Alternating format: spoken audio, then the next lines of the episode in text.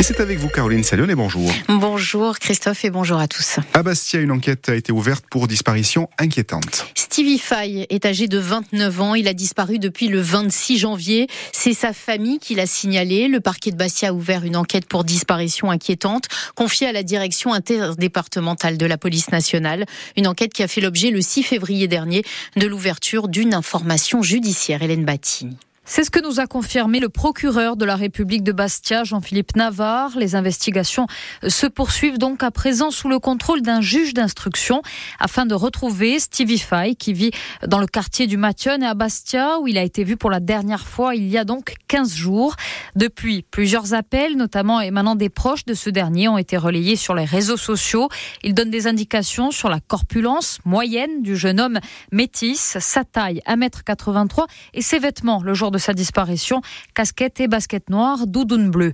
L'enquête a donc fait l'objet ce mardi d'une ouverture d'informations judiciaires compte tenu des circonstances de cette disparition et pour permettre la poursuite des investigations dans un cadre judiciaire adapté, indique enfin le procureur de la République. Stevie Fay, connu des services de justice, a notamment été relaxé deux fois dans une affaire de trafic de stupéfiants pour laquelle il était jugé aux côtés des frères Guatzil il y a moins d'un an. Après un mois d'attente, Emmanuel Macron et Gabriel Attal ont fini par nommer hier soir la deuxième moitié du gouvernement. 20 ministres délégués, secrétaires d'État, dont une poignée seulement de nouvelles recrues, parmi elles Nicole Belloubet, à l'éducation nationale, à la place d'Amélie Oudéa Castera, affaiblie par des semaines de polémiques pour avoir critiqué d'emblée l'école publique. Elle est rétrogradée, mais reste ministre des Sports et des Jeux Olympiques en cette année olympique. Autre nouvelle tête, Guillaume Gasparian, euh, député Renaissance à l'origine de la loi anti-squat. Il est nommé au logement encore Frédéric Valtou, ancien président de la Fédération hospitalière.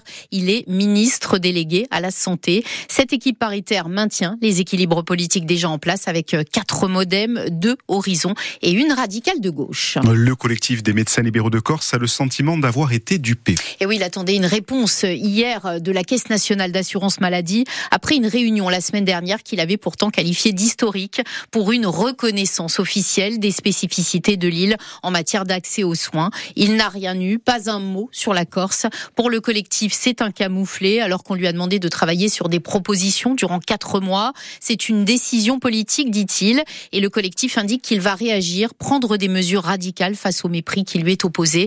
Certains envisagent d'ailleurs un déconventionnement. Le docteur Cyril Brunel, porte-parole de ce collectif, sera l'invité de la rédaction tout à l'heure en direct à 7h46.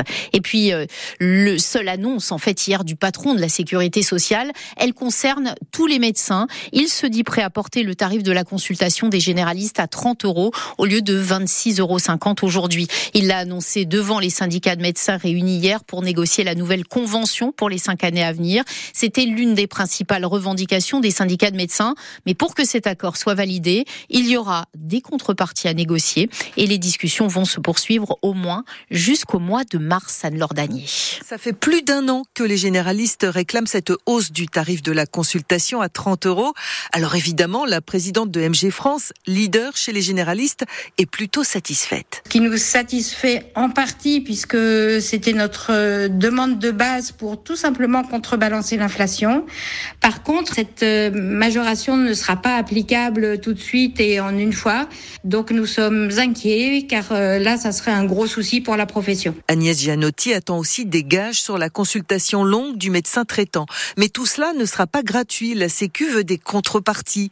Les médecins devront prescrire moins d'examens biologiques, moins d'antibiotiques. L'assurance maladie va mettre de l'ordre dans les ordonnances des patients qui ont une affection longue durée. Certains médicaments qui n'ont pas de rapport avec la LD sont parfois remboursés à 100% parce qu'ils sont inscrits dans la mauvaise case. La CNAM veut aussi inciter les médecins à passer du paiement à l'acte à un paiement au forfait. C'est-à-dire que ceux qui exercent à plusieurs dans un cabinet pourront, s'ils le souhaitent, prendre en charge un patient ensemble et se partager un forfait global. L'idée, c'est de proposer plus de créneaux aux patients. C'est du jamais vu en cette saison, pas un brin de neige en Corse. Oui, quelle que soit l'attitude, quelles que soient les orientations, nord, sud, eh bien c'est pareil. Le manteau neigeux est absent. Ce manque de neige en montagne pénalise évidemment les stations de ski insulaires et toute pratique de sport d'hiver en Corse. Mais les conséquences d'une absence totale de neige, comme c'est le cas exceptionnellement cette année, iront bien au-delà, avec des répercussions pour les mois à venir et cet été, parce que il n'y aura pas de fonte de neige, comme en témoigne ce reportage signé Alexandre Sanguinetti. Si on fait un point au 1er février, de manière complètement exceptionnelle, ce n'est jamais arrivé sur toutes les faces, que ce soit nord-sud, à toutes les altitudes, même aux hautes altitudes, il n'y a pas de neige. Le constat de Patrick Rebillou, chef du centre Météo France d'Ajaccio, est alarmant et les prévisions pas toujours optimistes. Tout n'est pas perdu, mais on est déjà au 8 février. La neige qui éventuellement pourrait tomber lors de fortes précipitations, une descente froide, de toute façon, on tomberait sur un sol sans sous-couche et en fait fondrait très très rapidement. Pour Antoine Orsini, hydrobiologiste, l'absence de neige est une catastrophe pour tous les cours d'eau. C'est ça qui apporte plus de la moitié plus de la moitié. On n'est pas dans, un, pourcentage faible, 1 hein, ou 2%. On est à 50% cette eau qui coule en été provient de la fonte de la neige. Donc ça veut dire que les cours d'eau vont être réduits au moins de 50 à 80 Et déjà, les montagnards s'inquiètent.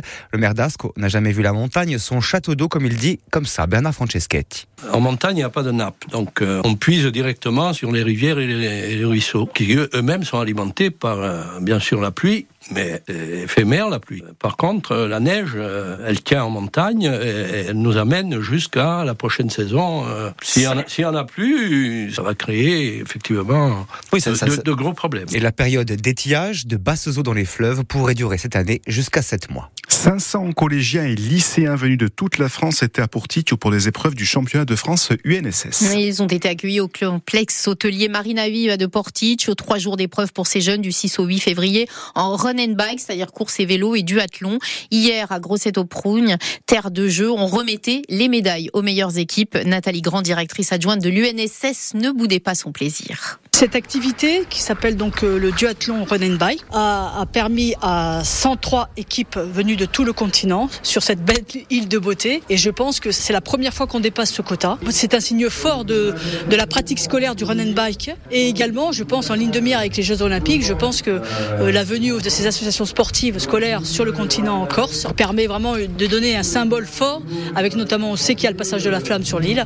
Et donc c'est un message magnifique. Bien évidemment, il y avait des équipes corse collège et lycée. Oui. Le run bike, euh, le duathlon run and bike existe depuis quand même quelques années puisque j'ai en charge de cette activité euh, depuis dix ans. Et donc, euh, mais elle est montée en puissance et là, effectivement, je crois qu'elle arrive à son apogée puisque l'année prochaine, je vais être obligée de scinder le collège et le lycée. Les territoires ne, sont pas en capacité, comme ici, Marie Mavilla, d'accueillir autant d'équipes. Et donc, je pense qu'on est sur une bonne lancée.